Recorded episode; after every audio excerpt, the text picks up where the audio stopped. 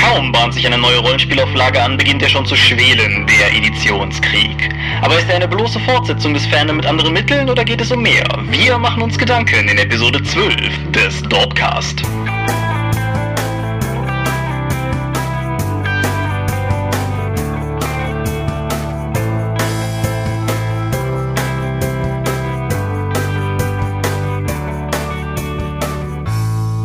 Hallo und herzlich willkommen zur zwölften Episode des Dorpcast. Heute nochmal mit einem richtig tagesaktuellen Thema, denn wir sprechen über Editionskriege.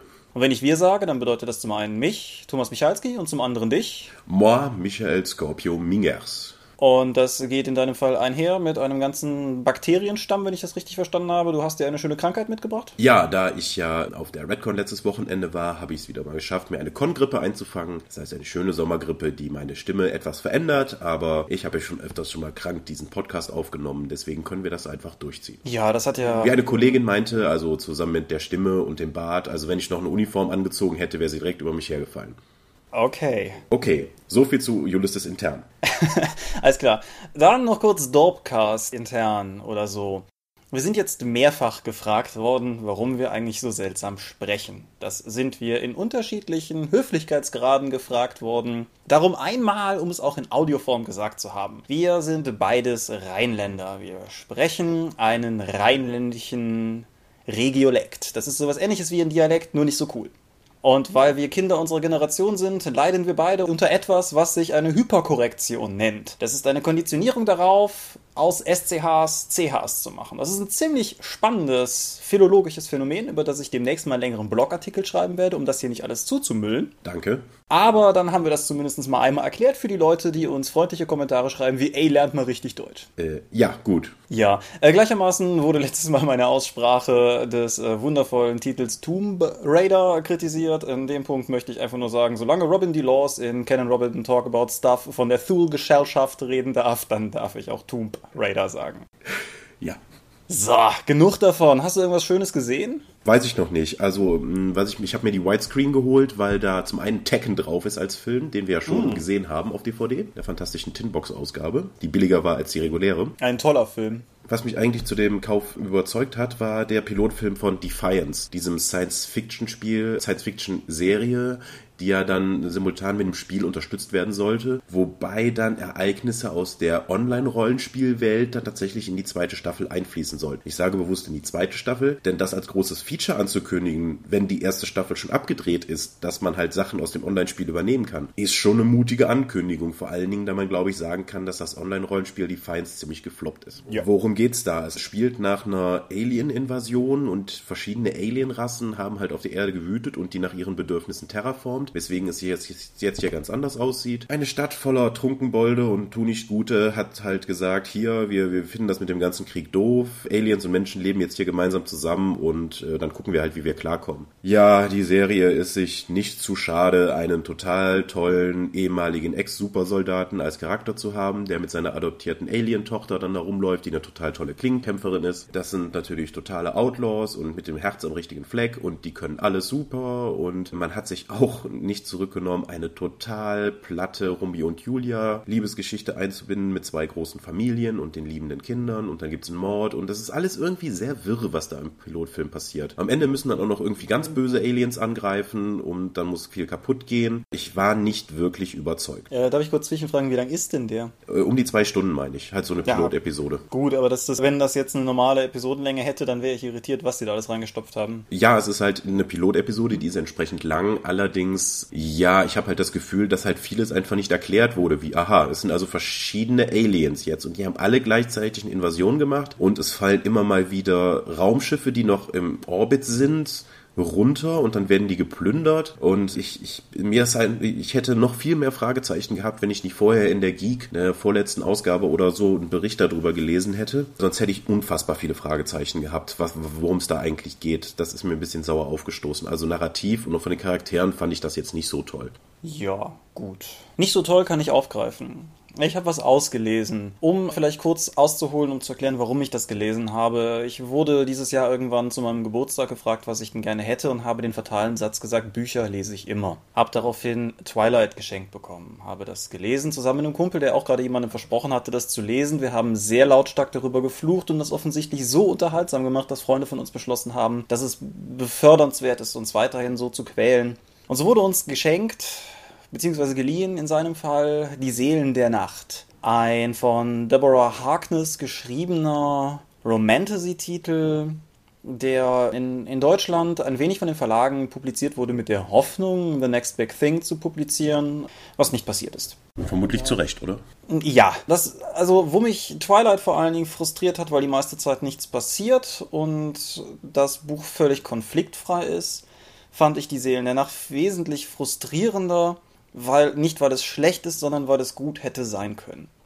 Das Buch hat ein paar interessante Prämissen. Das Buch hat tolle Locations, das Buch hat interessante Nebencharaktere und eine furchtbare Handlung und furchtbare Hauptfiguren. Und es ist ja, es ist relativ schwer zu beschreiben, aber es, auf der einen Seite spielt es beispielsweise am Anfang in Oxford und das ganze Universitätsmilieu, die geisteswissenschaftlichen Forschungen, die Bibliothek, die Wichtigkeit des Ruderns für angelsächsische Universitäten, all das wird super transportiert. Es leidet nur erheblich darunter, dass unsere Protagonistin Diana Bishop als Hexe relativ schnell in eine eigenartige Liaison mit Matthew de Clermont dem Vampir dieses Buches gerät. Und alleine diese Namen. Die ist geil, oder?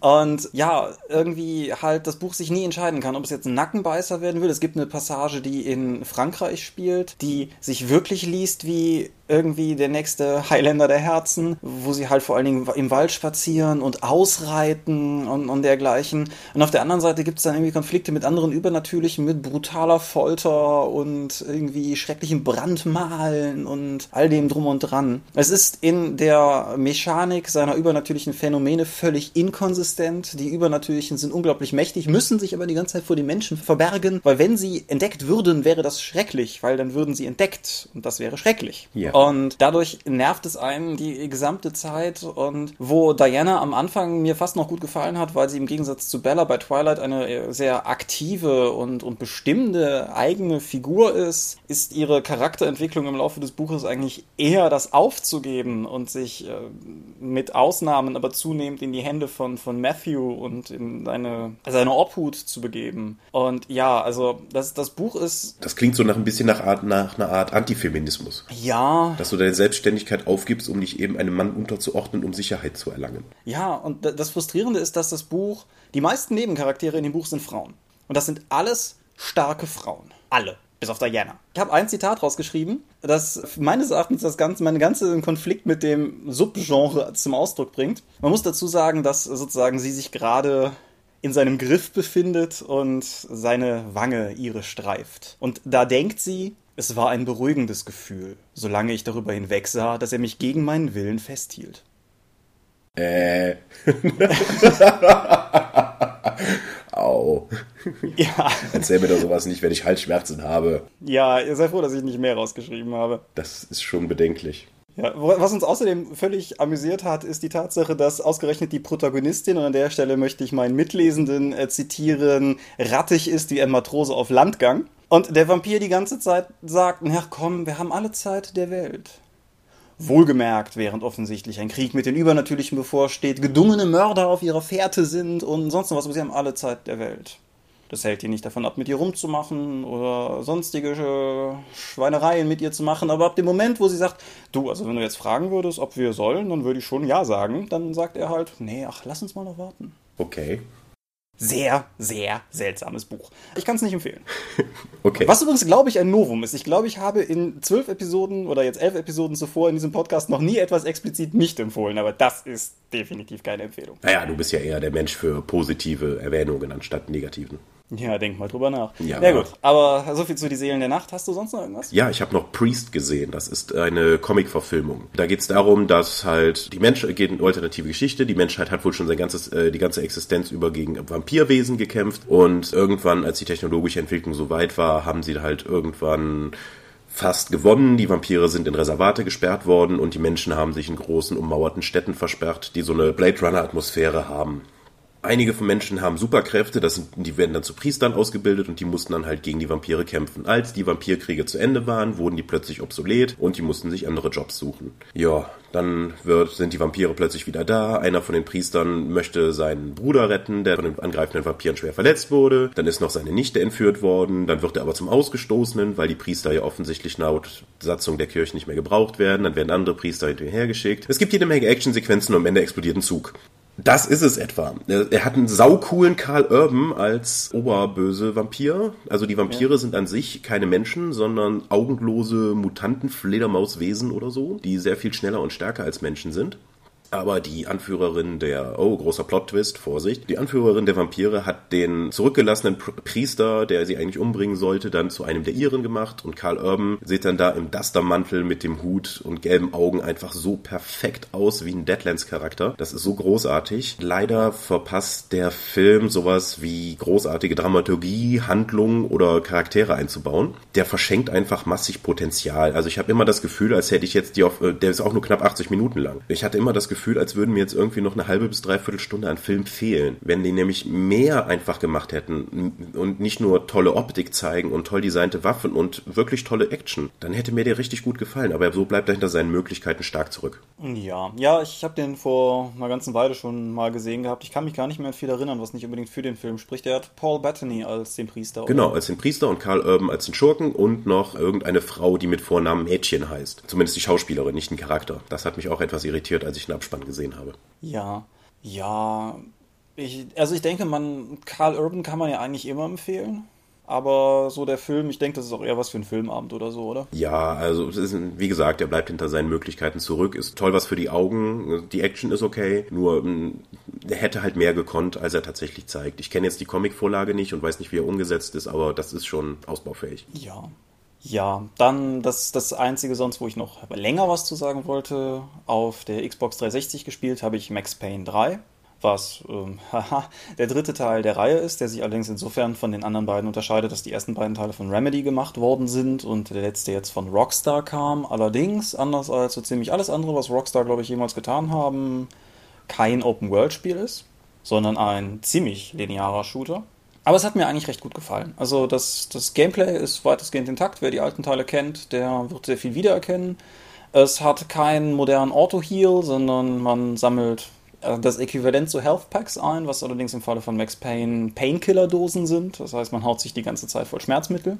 Aber was das Spiel halt vor allen Dingen für mich ausgezeichnet ist, dass die Hauptfigur mehr noch als in den vorigen Teilen einen völligen Absturz im Laufe der Geschichte erleidet. Und das, das macht sie und das macht das Spiel sehr gut. Man, also sowohl optisch, wer irgendwie das Artwork mal gesehen hat und diesen glatzköpfigen, bärtigen Typen da drauf gesehen hat und das mal vergleicht mit dem, wie Max Payne in den alten Spielen aussah oder wie auch hier im Spiel am Anfang noch aussieht, das, das symbolisiert das halt schon sehr schön und er, er zerbricht halt relativ noir geeignet an der Geschichte. Was es auch schafft, ist das Spiel trotzdem den Flair der vorigen Titel, finde ich, recht gut transportiert, obwohl das Setting diesmal halt kein verschneites New York ist, sondern sonnige sonnige Ghetto-Gebiete in äh, Südamerika. Ja.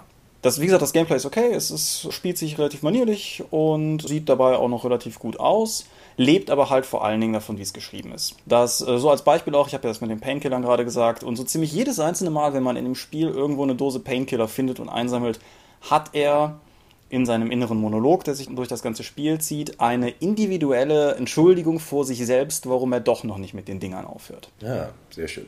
Und das alleine, finde ich, transportiert unglaublich viel Flair. Und er meint irgendwann, irgendwie gegen Ende des Spiels fällt von ihm der Satz: I felt like the avenging angel. I looked like a fat, bald dude with a bad temper. Selbsterkenntnis. Genau. Und das, das macht das Spiel halt gut. Das ist auch gleichzeitig, wie gesagt, manierlicher Shooter, aber das ist der Grund, weshalb ich sie empfehlen wollte, weil das ist eine wirklich schön gezeichnete Figur. Ja, gespielt habe ich nicht wirklich viel. Für Neverwinter, das dient die 4 Online-Rollenspiel, ist die erste Erweiterung schon rausbekommen. Fury of the Feywild. Und ich habe einfach mal, weil ich nochmal Geld auf das Spiel schmeißen wollte, das Ritterpaket da geholt. Da, da habe ich halt einen, einen, neuen Begleiter bekommen, ein paar Astraldiamanten, ein Nippes und ein episches Reittier. Ich wusste bereits im Vorfeld, dass das ein Einhorn ist. Okay, habe ich mir gedacht, das ist ein Einhorn, ich bin männlich genug, ich kann damit stehen. Dann packe ich mit meinem ersten Charakter dieses Einhorn aus und das Ding glitzert.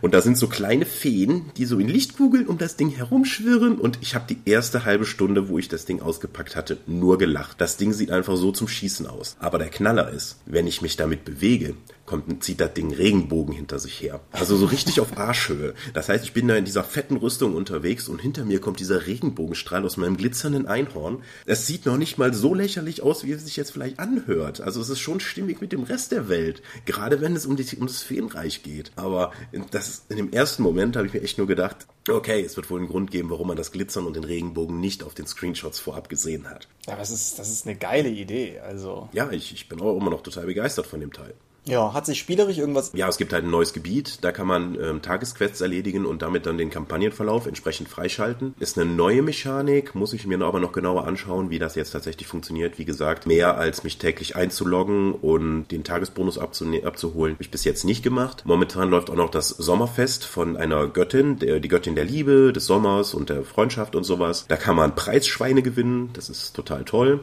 Ja, äh, dann die, die, die Wächter des Festes, wenn dann irgendwie Gegner in die Nähe kommen, machen die auch ein Stop in the name of love und prügeln dann auf den Gegner ein. Ich bin ja totaler Fan von solchem Meta-Humor, aber es wird vielleicht nicht allen gefallen. Also, das ist von allem, was du mir bisher erzählt hast im Podcast oder anderswo, das, was mit einem Abstand mir die meiste, in mir die meiste Lust weckt, das mal anzutesten. Also. Du bist so komisch. Ja, aber das ist ein zeitlich begrenztes Event, also. Aber noch um im digitalen Bereich zu bleiben, ich habe mir inzwischen auch ein Tablet mal besorgt, weil um mal rückgreifend auf unsere E-Book und PDF-Geschichte und habe darauf jetzt auch schon gelesen. Und das ist einfach so fantastisch. Ich habe das auch auf dem Redcon mitgehabt, um damit eben Sachen zu präsentieren.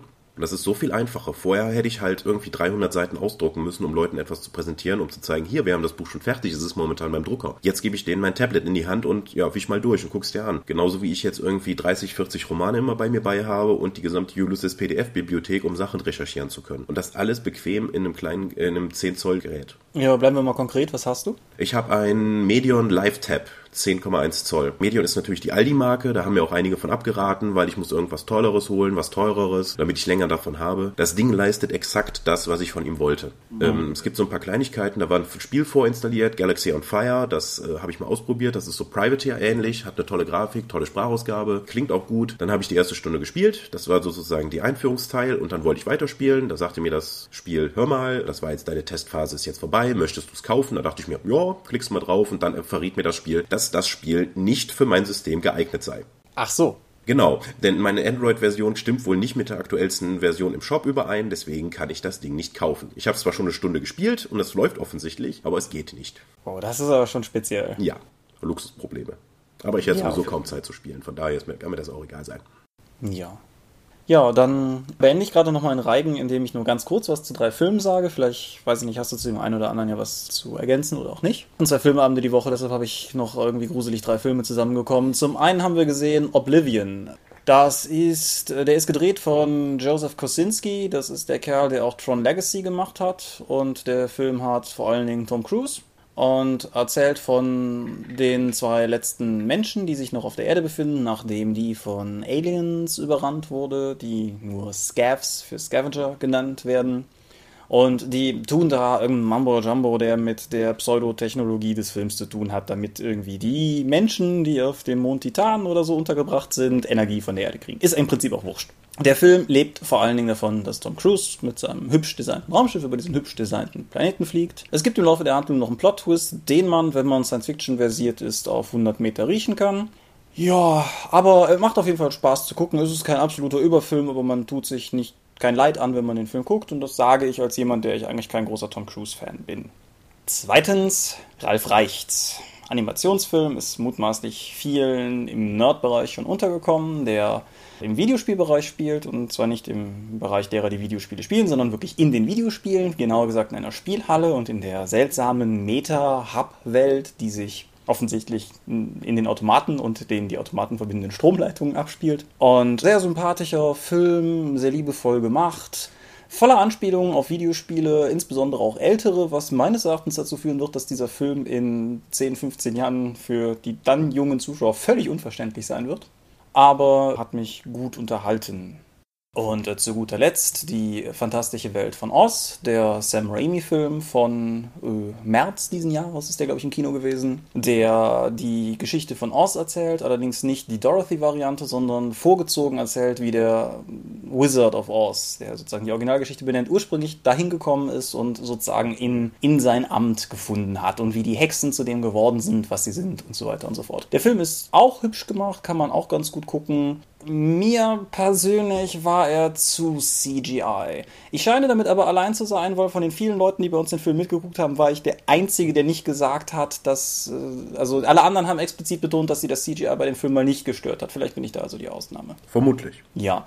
Der Film hat James Franco, den ich am Anfang, als er mir das erste Mal unterkam, so als äh, Harry Osborn bei den Spider-Man-Filmen nie so toll fand der mich mit Rise of the Planet of the Apes schon milde gestimmt hat und der für mich bei dem Film auf jeden Fall zusammen mit Mila Kunis zu den beiden Schauspieler-Highlights des Films gezählt hat. Okay. So, hast du zu irgendeinem von den dreien was zu sagen? Oder Die habe ich alle nicht gesehen.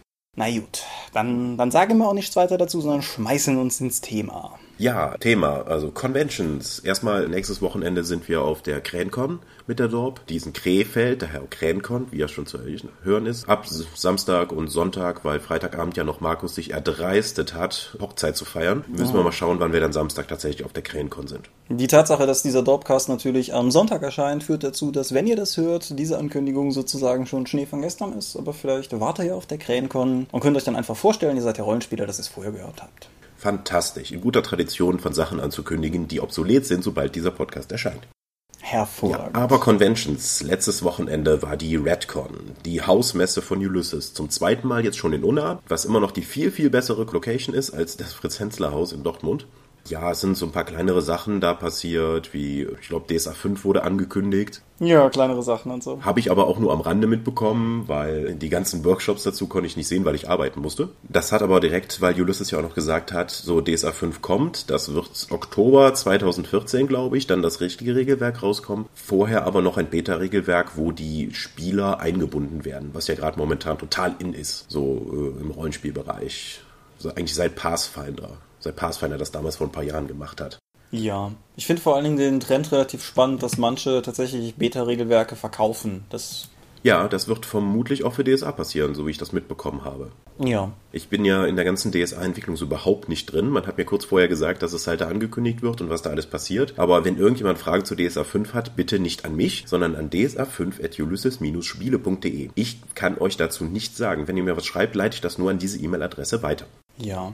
Ja, ist ja durchaus ein interessantes Datum. Ich meine, DSA ist 1984 erst veröffentlicht worden. Das heißt, es ist auch ein rundes Jubiläum, wenn nächstes Jahr dann 2014 die fünfte Edition erscheint. Ja, 30 Jahre DSA, da kann man auch die fünfte Edition, glaube ich, mal veröffentlichen. Ja, ich habe vor allem mal nachgeguckt, DSA 4 ist von 2001, also die erste DSA 4 Basisbox ja. ist von 2001. Dementsprechend kann man auch, glaube ich, nicht davon reden, dass da irgendwie die Iterationsschraube sehr hochgedreht wurde. Äh, das ist ein, DSA 4 ist eigentlich schon richtig, richtig alt. Selbst wenn du von DSA 4.1 ausgehst, die Hardcover, die nachgekommen sind, das hat vor acht acht Jahren gestartet. Ja. Also acht Jahre ist ja schon eine lange Zeit, wenn du dann aber sagst, also DSA 4 äh, ist ja gerade erst rausgekommen. Also gefühlt geht es einem ja immer so. Die Edition ist doch gerade erst rausgekommen. Warum machen jetzt mhm. was Neues? Aber wenn du mal schaust, also wenn DSA damals eingeschult wäre, hätte es jetzt Abitur. 13 Jahre sind echt eine lange Zeit. Also wenn man mal an seine eigene Schulzeit zurückdenkt, würde man, glaube ich, nicht sagen, dass von Grundschule bis zum Abitur ein knapper Zeitraum gewesen wäre. Ja. Ich meine, das Spiel in seiner Gesamtheit ist ungefähr so alt wie wir beide. Also Ziemlich jeweils. genau. Ja. Da auf, auf diese Zeit gerechnet davon auszugehen, dass wir sozusagen erst an diesem Kipppunkt in eine fünfte Edition gehen, ist wirklich harmlos. Also. Aber auch notwendig. Also ich habe ja immer meine Problemchen mit DSA 4 gehabt. DSA 5 wird ja an den Kernmechanismen nichts ändern. Also die 3W20-Probe bleibt, Attacke Parade, vor allen Dingen die aktive Parade bleibt. Darüber hinaus muss man dann halt schauen. Aber naja, ich kann es nachvollziehen. Letztes Jahr wurde diese Riesenumfrage gemacht und von 3900 Befragten haben sich halt drei Viertel zufrieden oder sehr zufrieden mit dem Regelsystem gezeigt. Dann halt, jetzt mal ganz abgesehen davon, dass ich für Ulysses arbeite, ich würde das dann auch so machen, wenn meine, wenn die Käufer, die ich habe, halt sagen, dies ist es okay, dann würde ich halt nur das bestehende System überarbeiten und jetzt nicht alles über den Haufen schmeißen und was Neues aufsetzen. Sehe ich auch so. Also auf der einen Seite, so wenn, wenn man so teilweise in die Blogosphäre oder über Twitter Twitter oder so das Ganze verfolgt hat, gab es halt durchaus Stimmen, denen das Ganze nicht radikal genug ist. Und ich wüsste ganz ehrlich nicht, wo die Motivation herkommen sollte, da einen radikalen Einschnitt zu machen, weil wie du schon sagst, die Leute sind zufrieden. Ich zähle mich da selber in gewisser Weise auch zu. Ich finde die DSA-Regel nicht, nicht mal in dem Sinne gut, aber ich komme damit klar und ich habe auch schon viel Spaß mit den Regeln gehabt und ich hätte auch tatsächlich keine Motivation, mich in was ganz Neues einzuarbeiten, sondern finde den Gedanken, dass man versucht, das, was da ist, einfach zu streamlinen und, und zu einem runderen Produkt zu machen, eigentlich sogar sehr nach meinem Geschmack. Ja, ich denke mal, also Stammkunden zufriedenstellen kann jetzt, glaube ich, nicht die schlimmste aller Möglichkeiten sein. Wenn wir einfach mal schauen, wo es komplette Umgestaltungen gab und wie das von der Szene angenommen wurde, denken wir mal zum Beispiel an die Vergessenen Reiche und D&D 4. Mhm. Komplette Katastrophe. Ich habe jetzt auf dem Redcon wieder D&D 4 Bücher für, und Boxen für 5 Euro das Stück gekauft. Einfach weil die sonst keiner haben wollte. Und so Späße wie die neue World of Darkness. Ja. Wir erinnern uns ja alle, also es gibt keine White Wolf Mitarbeiter mehr. Also die sind ja dann von den Machern von EVE Online aufgekauft worden und irgendwie ist er jetzt kein Ansprechpartner mehr, so wie ich das mitbekommen habe. Außerdem Onyx Pass, die ja fröhlich alten Kram neu schreiben und dabei die Fans ausnehmen mit Kickstartern. Passiert ja da nicht mehr viel, oder? Nee, im Großen und Ganzen nicht. Es kommen halt vereinzelt neue Produkte, also auch in dem Sinne neue Produkte, so wie jetzt neulich die God Machine Chronicles für die neue World of Darkness oder demnächst die, die Strix Chronicle Dinger für Vampire the Requiem. Aber kein Vergleich mit früher. Also wenn ich überlege, dass irgendwie früher, also so unserer aktiven Magus-Zeit, dass wir halt den White Wolf Schedule verfolgt haben und jeden Monat überlegt haben, was wir uns davon denn kaufen könnten, was denn ins Budget passt. Das ist ein Ausschluss, den hast du heute vielleicht noch bei Pathfinder, aber da träumt die World of Darkness von. Ja, und deswegen, also gerade wenn man sich solche, auch, oder auch Warhammer 3, wenn man sich solche Sachen halt anschaut, äh, ist es als Verlag einfach total vernünftig, auch wenn man vielleicht nicht mehr so überzeugt ist von seinem eigenen Produkt, lieber die Stammkunden zu bedienen, als was komplett Neues zu machen, was dann vielleicht das bessere Produkt ist, aber womit du dann keine neuen Leute generierst oder überhaupt das Geld einnehmen kannst, um eben das zu machen. Also ich habe ja jetzt auch schon bei DSA 5 die, die wildesten Theorien dann irgendwie gesehen von, ja, das muss weg und das muss weg und praktisch packt doch nur Savage Worlds drauf, dann wird das alles besser. Für die meisten Leute ist Aventurien und die Regeln von DSA eins und dasselbe. Das lässt sich nicht trennen. Das ist ja. so eng miteinander verbunden. Ja. Wie siehst du das? Du spielst das ja aktiv. Ja, ähnlich. Also ich bin mir ja durchaus bewusst, dass es natürlich nicht dasselbe ist dass es technisch gesehen halt auch möglich ist, in Aventurien zu spielen und ein anderes Regelwerk zu verwenden. Es gibt ja auch Savage Aventurien Projekte und ähnliches. Ja, wildes Aventurien von Spart. Ich meine, meine alte Aachener Runde ist ja jetzt auch dazu übergegangen, das Rabenblut-Abenteuer, wo man halt zu Granden in Alanfa wird, mit Savage Worlds zu spielen und die haben halt einen Heiden Spaß daran. Für die, die, für die ist halt DSA keine Alternative. Die wollen aber durchaus in Aventurien spielen. Ja, aber also ich muss ganz ehrlich sagen, ich, ich mag bei all ihrer Klobigkeit, bei ihrer statistischen Katastrophalität, das ist kein Wort, egal, die, die 3W20-Proben, ich komme damit super klar.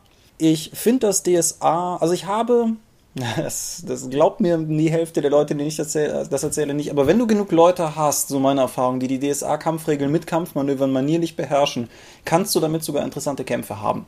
Das halte ich immer noch für eine banale Aussage, weil wenn Leute über mehrere Jahre sehr intensiv sich damit beschäftigt haben und das drauf haben, kann es ganz flüssig gehen. Hm, das ist doch mit jedem System so. Wäre es nicht besser, wenn die Hürde entsprechend nicht so hoch wäre? Und ich glaube, das ist auch etwas, was jetzt DSA 5, glaube ich, eins der Ziele ist. Einfach diese komische Balancing-Hürde und die, das umständliche Geschreibsel dabei, das einfach auszunehmen und mal so vom, mit einem etwas gamistischer, das wäre zumindest meine Hoffnung, ein gamistischerer Ansatz reinzusetzen. Also mehr zu sehen, das ist ein Spiel, also bitte beschreibt mir die Regelaspekte auch wie Regeln und nicht äh, verroman, verklausuliert mit Ausnahmen in den Ausnahmen. Ja, gebe ich dir recht. Ist gar keine Frage. Die Sache ist halt nur, ich finde das grundsätzliche Modell, also wie gesagt, meinetwegen die 3W20-Proben oder eben wie die Kämpfe funktionieren, auch mit der aktiven Parade, ich finde das okay, ich kann damit gut spielen, ich habe damit Spaß. Und ich würde mich umgekehrt scheuen, wenn jetzt ein DSA 5 käme, was mich dazu zwingt, diverseste Dinge komplett umzulernen. Ich finde es ganz spannend, was du jetzt gerade gesagt hast. Wenn DSA 5 mich zwingt. Das habe ich auch jetzt auf dem Redcon gehört und ich glaube, das ist auch das, was in vielen dieser, wie heute unser Thema ist, Editionskriegen vorherrscht. Nämlich die Idee, es kommt ein neues Buch raus, es kommt eine neue Edition raus, alle meine Bücher werden wertlos und ich muss ja jetzt umsteigen und muss mir alles Neues kaufen. Das finde ich ganz komisch. Also möchte ich dann insofern auch klarstellen, damit hast du natürlich recht. Es geht mir auch eher darum, dass sozusagen ja, hm, wenn jetzt ein DSA 5 rauskäme, das komplett anders ist und ich den Ehrgeiz hätte, nach diesem DSA 5 zu spielen, dann müsste ich mich natürlich in dieses neue DSA 5 einarbeiten. Worauf ich auch eher hinaus wollte, wäre, dass wenn so ein DSA erschiene, ich dann bei DSA 4 bleiben würde. Ja, Punkt. und das, also ich kann, ich kann das ja durchaus nachvollziehen. Wer einmal sich halt die Mühe gemacht hat, DSA 4 zu lernen, möchte das nie wieder mit irgendwas anderem so tun. Nö, das dürfte auch neben meinem Uni-Abschluss die größte akademische Leistung meines ja, Lebens sein. Ja, herzlichen Glückwunsch. Danke, danke. Und ja, aber da, da, kommen halt ganz viele diffuse Ängste zusammen. Ich, ich meine, ich, ich habe ja auch gesagt, ja, meine Bücher werden wertlos. Ja, oder ich kann doch nicht mehr damit spielen. Es heißt ja nicht, dass die Ulysses Rollenspielpolizei dann bei dir zu Hause vorbeikommt, deine Bücher auseinander nimmt und verbrennt und du dir DSA 5 kaufen musst. Alveren ja Hit. Ja, ja, es ja, ja. gab ja nun auch zu DS, zur Umstellung von DSA 3 zu DSA 4. Viele werden sich daran nicht mehr erinnern können. Das ist ja immerhin schon ewig lange her. Gab es genau diese Ängste von wegen, ja, DSA 4, das ist da jetzt ein Power Gamer System und da muss man wieder alles neu kaufen und wir bleiben, die Regeln sind zu kompliziert, wir bleiben jetzt beim alten Kram. Und ich denke, es gibt auch heute noch genug Runden, die DSA 3 spielen. Oh, auf jeden Fall. Ich habe in meinem weiteren Bekanntenkreis irgendwie, ich habe die Tage getwittert, irgendwas mit DSA 5 und bekam halt einen Tweet von einer Bekannten, die so sinngemäß schrieb, wie DSA 5, ich habe da bei 4 schon nicht mitgemacht. Also die, die Leute gibt's halt auch. Ähm, ja, also mit, mit jeder Edition äh, verlierst du eigentlich mehr Leute, als dass du gewinnst. Außer du machst halt so einen kompletten Umbruch, damit verlierst du deine Stammbasis, kannst aber viele neue Spieler gewinnen. In der Regel fangen die die eigentlich dann aber auch nicht auf, wenn das so, die, wenn das so stark äh, geändert wurde. Ja, so die Warhammer 3 Nummer. Ja, die, ne? die Warhammer 3 Nummer war ja richtig krass. Also, was, da, was ich da stellenweise habe lesen müssen, was Warhammer 3 tatsächlich sei und was das für ein grässliches Verbrechen ist. Ich finde immer noch Warhammer 3 für ein tolles System. Nur, es ist ein extremster Bruch zwischen, ne, zu der alten Auflage und wie da gespielt wurde. Ja, das, da, da falle ich halt auch sozusagen mit in die, die Umstiegsunwilligen, weil ich habe halt Warhammer in der ersten Edition sehr geliebt. Ich fand Warhammer 2 ging in die richtige Richtung, indem es versucht hat, Dinge zu modernisieren. Man hat dabei auch ziemlich einen Bockmist gebaut in einigen Bereichen, müssen wir nicht groß drüber reden. Aber es hat halt versucht, das alte bestehende System weiterzuführen und zu einer neuen ja, Instanz zu bringen.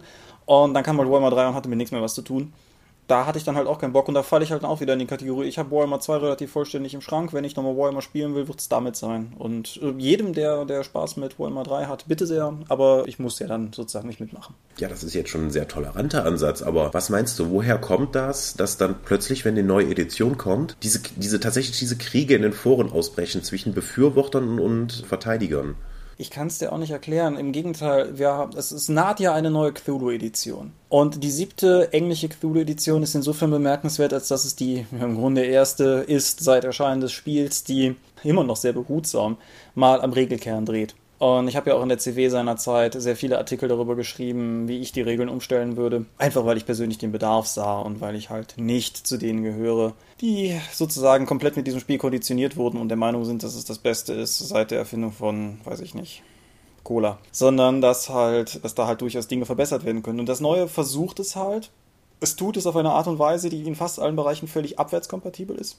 Aber die Gegenwehr, die auch zum Beispiel im deutschen Forum und im deutschen Fandom zu spüren war, angefangen von besorgten, ja, müsst ihr das denn jetzt bei der deutschen Edition übernehmen? Anfragen bis halt hin zu völlig konkreten, wenn das nicht abwärtskompatibel ist, dann boykottiere ich ab jetzt das Spiel. Aussagen.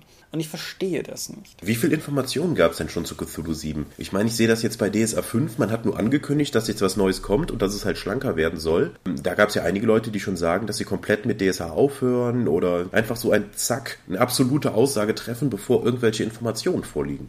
Ja, das ist zu dem Zeitpunkt ähnlich gewesen. Es gab so eine Art generelles Dokument der Interessenslage und es gab dann eine geschlossene Beta, aus der relativ viel rausgesickert ist, was aber natürlich auch immer das Flüsterpostproblem hat und natürlich auch dazu führt, dass wenn man eine ehrliche Regel-Beta macht, kann das keine Grundlage zur Beurteilung des Endproduktes sein, weil wenn Dinge in der Beta nicht funktionieren, dann ist sie ja eigentlich gerade dazu da, die Sachen noch rauszunehmen. Und bis du nicht das endgültige Produkt hast, weißt du nicht, ob vielleicht nicht die Kritik sogar gehört wird. Meinst du, das hängt damit zusammen, dass du halt im Internet anonym halt eher dazu bereit bist, eine extreme Position einzunehmen, als wenn du direkt face-to-face -face mit jemandem kommunizierst? Denn auf der Redcon war die, waren die Rückmeldungen sehr viel weniger extrem und vor allen Dingen sehr wohlwollend, was DSA 5 angeht. In den Foren ist es bis jetzt auch noch weitestgehend äh, positiv, dass sich halt was tut mit einer neuen Edition, aber da sind halt auch einige dabei, die schon richtig, richtig Sturm laufen. Ich denke, es ist, ja, also ich meine, wir bewegen uns grundsätzlich erstmal natürlich in Internet, Sozialkommunikation, Allgemeinplätzen, also sowohl die Tatsache, dass Anonymität natürlich das Vertreten von extremen Meinungen erleichtert. als auch natürlich die Tatsache, dass, wie soll ich sagen, es einfach online auch sehr viel, ja, sehr viel krasser sowas sein kann. Also die, die Wirkung, also auch wie, wie Dinge einfach wahrgenommen werden, wenn man sie schreibt, ist ja teilweise sehr verfälscht. Vielleicht meint der andere es gar nicht so krass, sondern drückt es einfach nur so aus, was du in einer verbalen Kommunikation innerhalb von einer Nachfrage geklärt hast, aber was in Foren teilweise seitenlange Flame Wars auslösen kann. Aber ich weiß halt nicht, ob es nur daran liegt.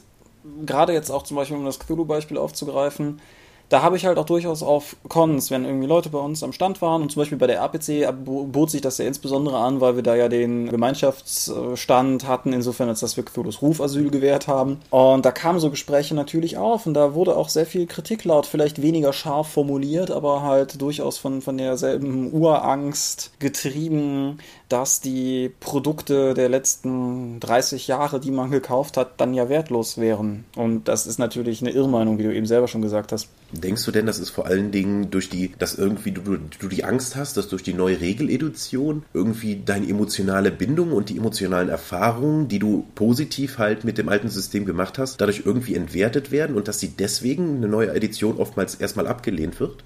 Das ist eine gute Frage. Es ist vielleicht auch tatsächlich so ein bisschen die, hm, wobei kann man auch nicht sagen. Also ich wollte gerade sagen, also vielleicht hängt es damit zusammen, dass Leute auch einfach sozusagen grundsätzlich Angst vor Neuem haben. Aber umgekehrt, wenn du zum Beispiel guckst jetzt im Konsolenbereich, wird ja gerade die Next Generation eingeleitet und mal davon abgesehen, dass die Xbox One das größte Medienfiasko ist, das ich seit vielen Jahren gesehen habe grundsätzlich ist die Stimmung ja sehr positiv, dass endlich Next-Gen-Konsolen kommen, dass die endlich neue Dinge ermöglichen, dass endlich damit auch Spielkonzepte vielleicht kommen, die neu sind. T tatsächlich neue Spielkonzepte, denn ich sehe das momentan eher so wie bei den ganzen neuen Auflagen von Rollenspielbüchern, die jetzt eben anstehen. Wir, wir, ähm, es wird halt oftmals gedacht, dass jetzt eine Revolution stattfindet, etwas komplett Neues, etwas Bahnbrechendes, aber effektiv ist es nur eine Evolution, die einfach ansteht.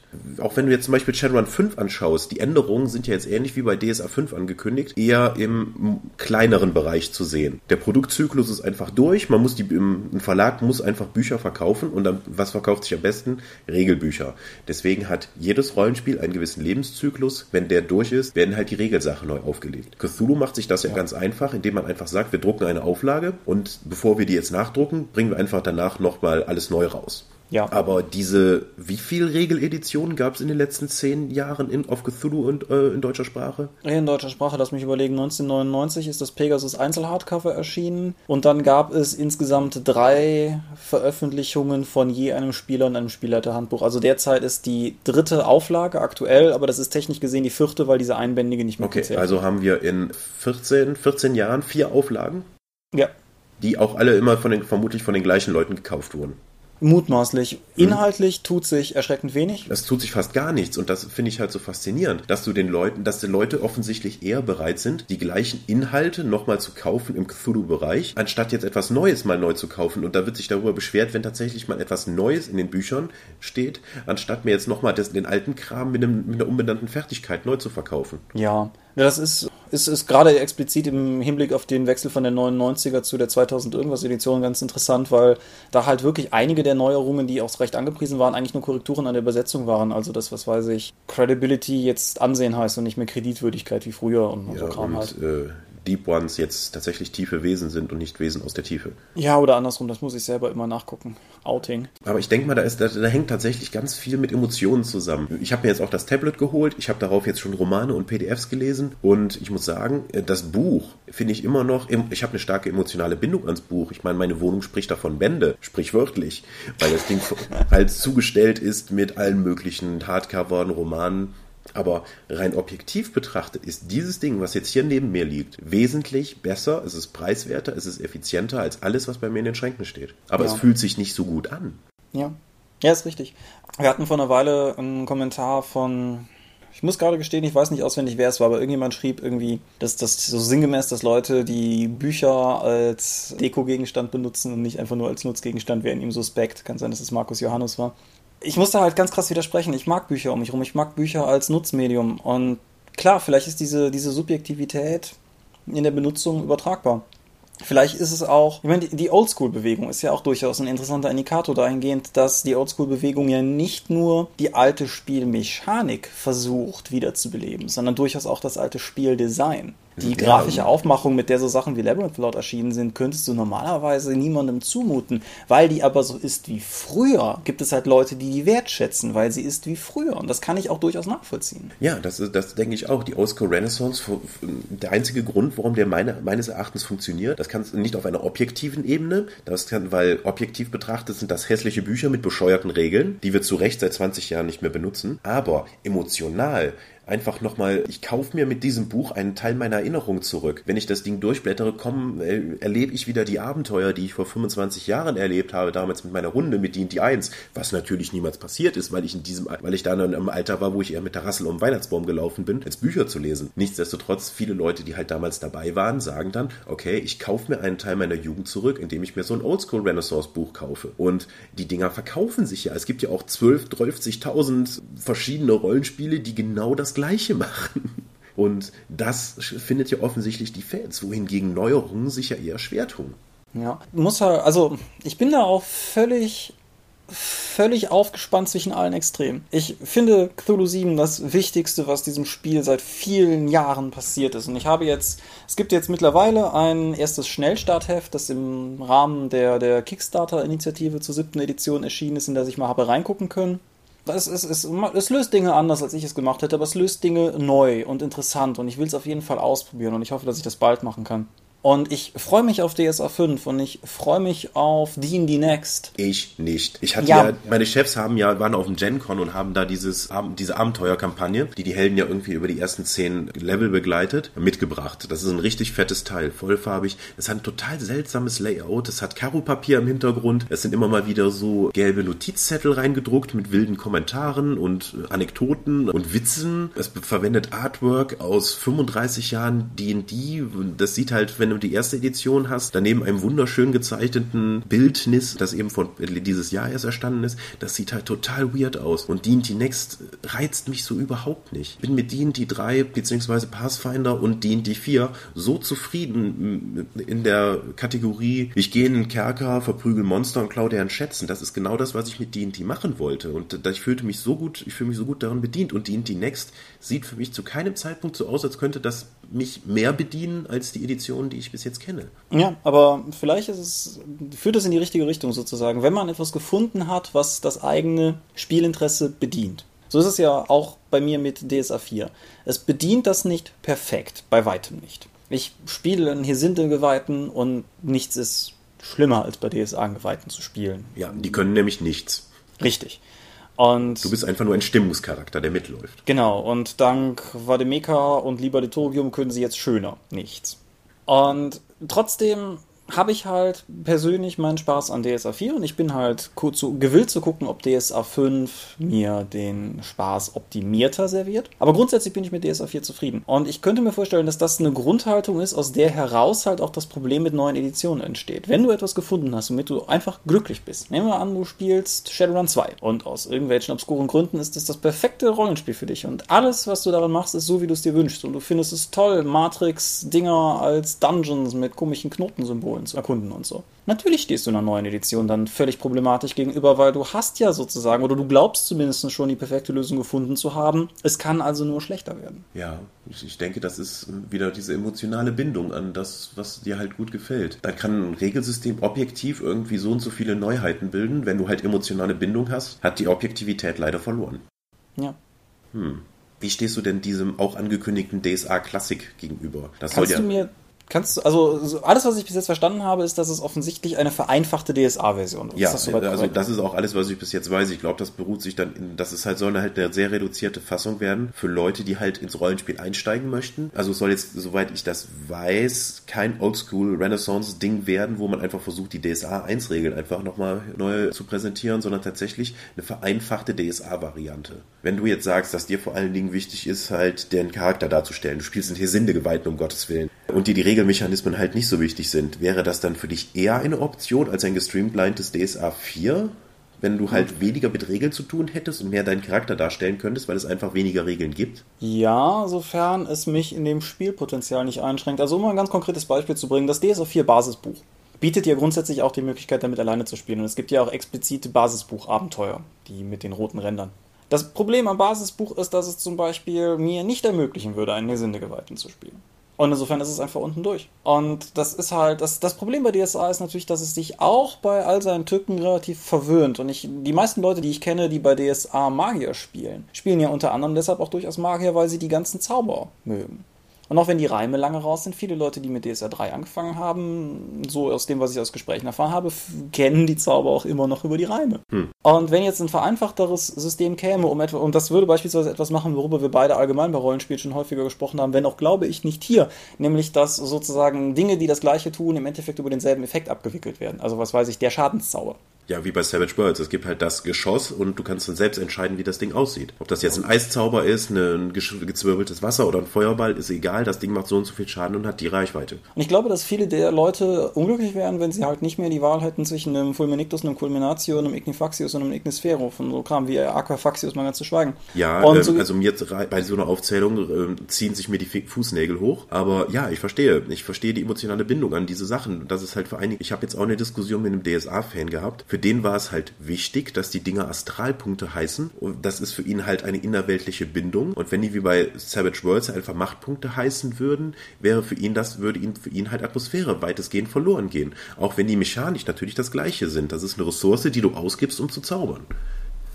Das ist tatsächlich ein Bereich, wo für mich persönlich DSA nochmal ein bisschen abspecken könnte. An dem Punkt, wo du anfängst am Spieltisch nur noch über kryptische Akronyme wie ZFP Sternchen zu sprechen, fragst du dich halt manchmal schon, was du eigentlich gerade tust. Ja, das ist ja dann so, so eine Art Meta-Rollenspiel-Diskussion am Spieltisch. Wohingegen auf dem Redcon hat man mir ja wieder am Verkaufsstand erzählt, dass die eine der besten Rollenspielsitzungen, die sie jemals hatten, wäre, war wohl gewesen wäre, dass sie sechs Stunden lang in, äh, mit ihren Magiercharakteren über Thesis-Theorie gesprochen hätten. Das ist eine Runde, in der ich nicht teilnehmen möchte möchte, die ich mir auch schwerlich vorstellen kann mit meiner Beteiligung. Aber so welche Leute gibt es halt. Und ich denke mal, die dann nicht zu bedienen, indem man eben nur den Schadenszauber macht und ihnen dann alles nur selbst überlässt, das geht dann halt nicht. Ich hatte auch einen Kunden auf dem Redcon, der kam an und wollte halt unbedingt wissen, wie fühlt es sich an zu zaubern. Was fühlt der Charakter dabei? Das hätte er in keinem Buch gefunden. Ich habe dann einfach mal, salomonisch wie ich bin, gesagt, wenn dein Spieler dir sagt, das fühlt sich für den so und so an, dann ist das Gesetz und dann ist das so. Dann hat, er meine Antwort ignoriert und seine Frage wiederholt, bis ich ihn an einen DSA-Redakteur abtreten konnte. Aber das sind so halt Fragen, die sich für meine Spielerfahrung und für meine Spielart überhaupt nicht stellen. Ich aber dann verstehen muss, dass eine neue Auflage genau diese Stammkundschaft dann in irgendeiner Weise abholen und ansprechen muss. Denn wenn wir jetzt irgendwie eine objektive Verbesserung hätten, wie zum Beispiel alle Schadenszauber nach dem gleichen Mechanismus funktionieren zu lassen und nur noch die Farbe wird vom Spieler draufgelegt, sei es nun Wasser, Feuer oder Magie durch Desintegration oder so etwas, dann würde diesen Leuten ordentlich was verloren gehen und sie würden bei der alten Edition bleiben. Ja. Ich, also das ist ja, glaube ich, auch wichtig, wenn man, wenn man so ein, wenn man was schreibt, dass mit der Idee dahinter, ich kann was schreiben, was für mich und meine Spielbedürfnisse total toll ist. Das heißt aber nicht, dass es das Richtige ist, was das Spiel und die Stammkunden da möchten. Nee, richtig. Es wäre mal interessant, auseinanderzuklamüsern, wie sich die Feedback-Verteilung so gibt von Leuten, die sich kritisch äußern. Also wie viele Leute ein radikal anderes DSA 5 sich gewünscht hätten, die gleichzeitig aktive, bekennende DSA-Spieler sind. Ich frage mich nämlich, ob es da eine große Schnittmenge gibt. Oder ob es nicht eher viele Leute gibt, die vielleicht nochmal Bock hätten, in Aventurien zu spielen und äh, bedauern, dass das Aventurien-Regelwerk, wenn du so willst, ihr Spielgefühl nicht abdeckt. Also für die Gespräche, die ich bis jetzt auf Cons mit DSA-Fans geführt habe, geht es den meisten tatsächlich darum, die Spielwelt Aventurien zu erleben. Mhm. Die, dass die Regeln noch dabei sind, ist halt okay. Die sind, viele von denen werden halt irgendwie gehandwedelt oder ignoriert, aber die sollen auf jeden Fall so bleiben. Das ist ein Punkt, den ich bei DSA-Fans nicht verstehe, aber die sind halt so. Das können Cthulhu-Fans aber auch.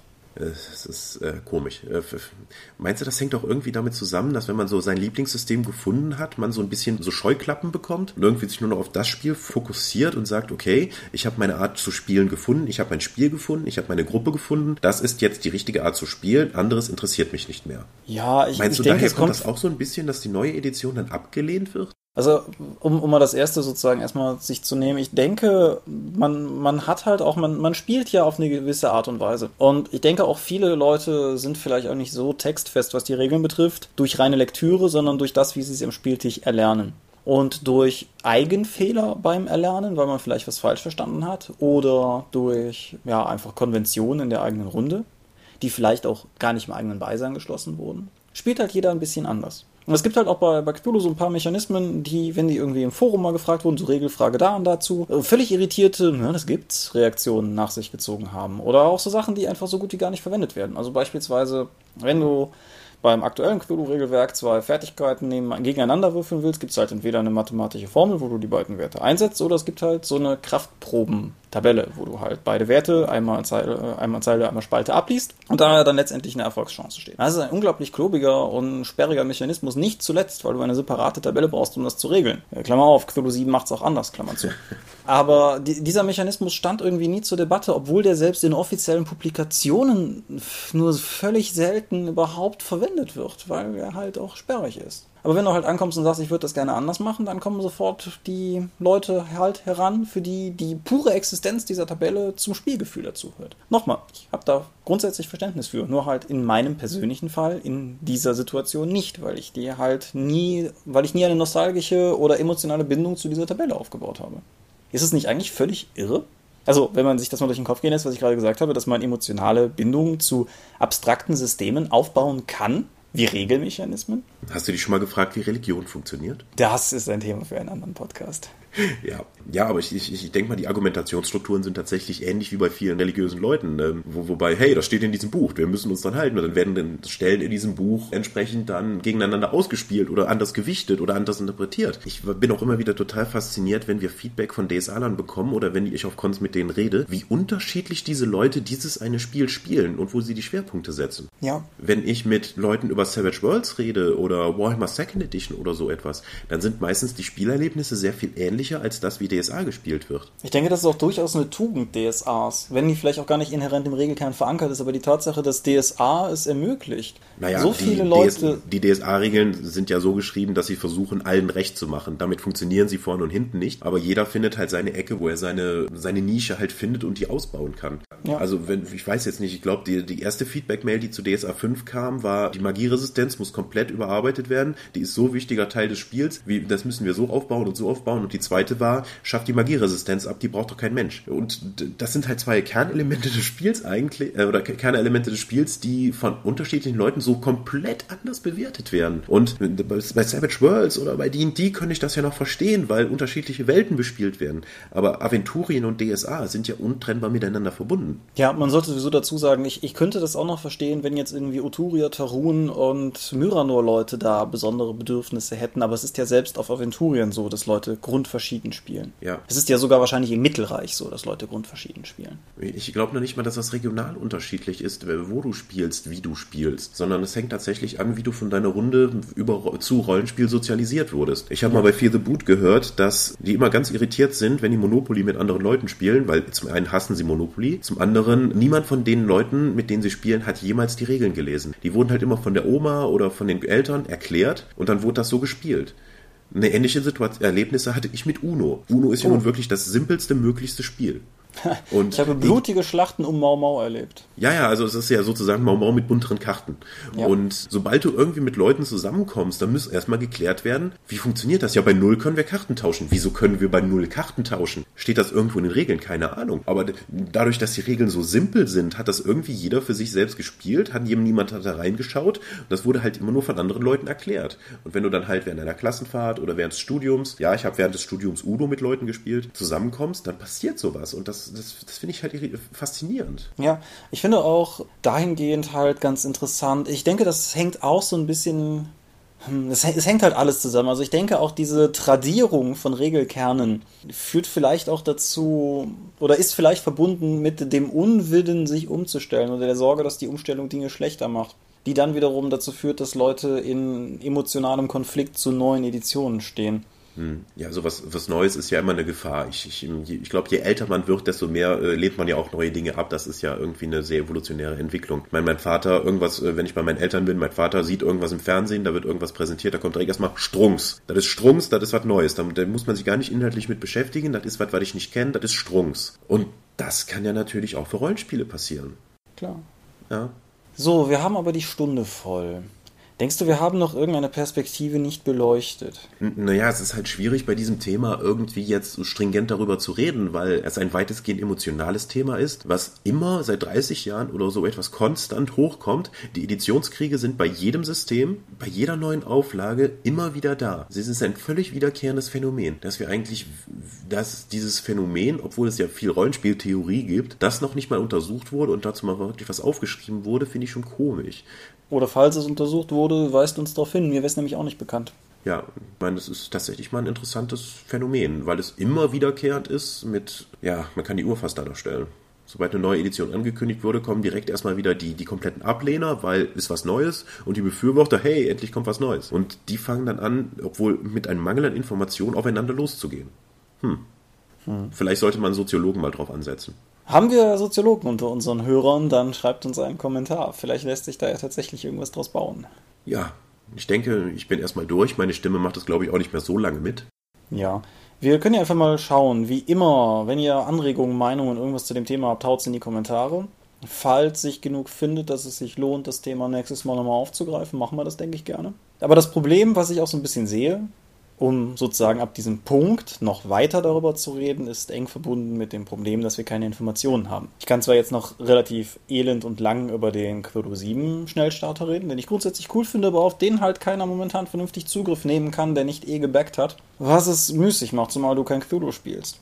Ja, wir könnten jetzt auch, Shadowrun 5 ist ja auf Englisch zumindest schon mal raus. Wir könnten, aber das hast du noch nicht gelesen. Ich ja. könnte jetzt sagen, warum ich es A begrüße, dass da endlich mal Regeln für die Vergütung der Charakter, der Runner drin ist, aber Ach, andererseits, die dafür ein System gewählt haben, was man am besten eigentlich mit dem Encounter Manager von D&D 4 ver vergleichen könnte, was überhaupt nicht zu Shadowrun passt, was immer noch viel zu wenig ist und es gibt so viele andere neue Sachen, die mich einfach fürchterlich aufregen. Ja, also ich, ich scheine das ja auch zu haben, dass ich, aber ich, ich weiß nicht, also ich habe ja eine, nur eine gewisse emotionale Bindung an Shadowrun 4 zum Beispiel. Aber alles, ich habe es ja schon mal hier im Podcast erwähnt, alles, was mich an Shadowrun 4 gestört hat, ist bei Shadowrun 5 nicht rausgenommen. Dafür ist vieles reingekommen, was ich wirklich absolut nicht leiden kann, was meines Erachtens überhaupt nicht zu Shadowrun passt und was regeltechnisch ein Rückschritt ist. Ja, wegen da die Shadowrun 5. Edition vermutlich, wenn ich nicht die Brownie-Edition mit den Ponys bekomme, äh, ich erstmal liegen lassen werde. Ich frag nicht nach. Ich verlink's. Alles klar.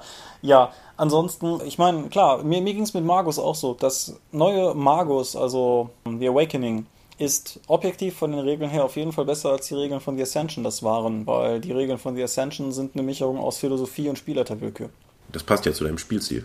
Ja, genau es ist, es ist objektiv schlechter, aber es war perfekt das, was ich gesucht habe. Und es ist nach wie vor für mich das World of Darkness System. Aber da haben wir ja schon mal bei den Lieblingsrollenspielen drüber geredet. Ja, und wobei das ja aber auch nochmal nicht, das war halt die richtige Zeit mit dem richtigen Spiel, mit den richtigen Leuten. Und deswegen ist es halt, auch wenn es mechanisch vielleicht nicht so überzeugend war, in der emotionalen Erinnerung einfach das tolle Spiel geblieben. Und alles, was Neues ist, tritt dem halt entgegen und versucht ja. dir das vielleicht kaputt zu machen emotional. Ist auch interessant, aber das ist auch ein eigenes Thema. Ich habe bei mehreren Kampagnen mittlerweile schon mal Revival-Runden gehabt, wo sich halt dieselben Leute nochmal zusammengetan haben, so nach dem Motto, ach komm, lass uns das nochmal spielen.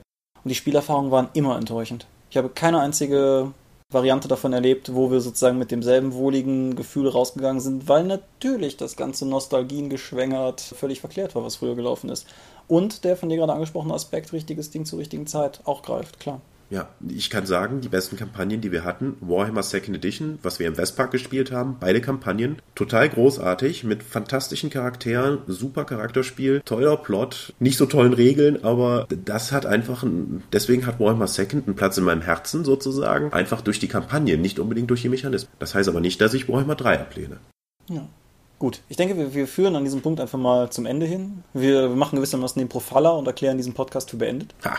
Und ja, wir, wir, schauen mal, wohin uns das Thema führt. Kommentiert, werft uns zu mit Informationen. Ja, wir sind sehr froh über das sehr positive Feedback, was wir bis jetzt gerade zur letzten Episode bekommen haben. Wir würden uns natürlich weiterhin über weiteres positives Feedback freuen, aber auch über andere ehrliche Antworten. Ja, und allgemein die Tatsache, dass die Kommunikation um den Dorpcast mit das Aktivste ist, was die Dorp jemals an Kommentaren erfahren hat, ist einfach geil. Aber das haben wir schon oft gesagt. Genau. Ich meine, was sollen die Leute auch sonst schreiben? Sonst haben wir ja nichts mehr auf der Seite. Nein, stimmt nicht. Tom hat ja jetzt noch auf der Manticon und hat ja da noch Videos und Fotos gemacht. Da Tom werden wohl auch noch Interviews folgen, wie er mir eben am Telefon verriet. Hm?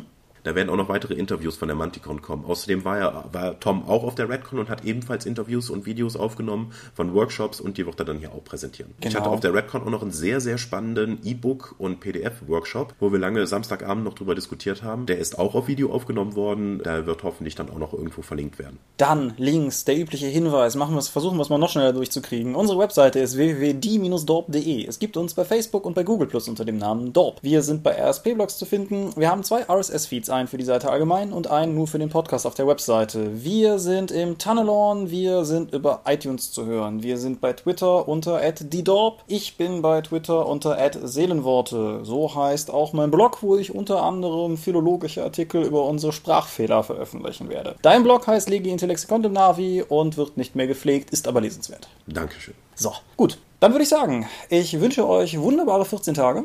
Oder auch eine längere Zeit darüber hinaus, aber in 14 Tagen werden wir uns zumindest wieder hören. Genau, wir beide sehen uns morgen, was aber, wenn ihr das hört, schon in der Vergangenheit ist. Huh. Und ich würde sagen, bis dahin auf jeden Fall viel Spaß am Spieltisch. Und wenn es ein Spielsystem gibt, was ihr besonders verteidigt und liebt, seid höflich zueinander. Zumindest bei uns. Schönen Tag noch. Ciao, ciao.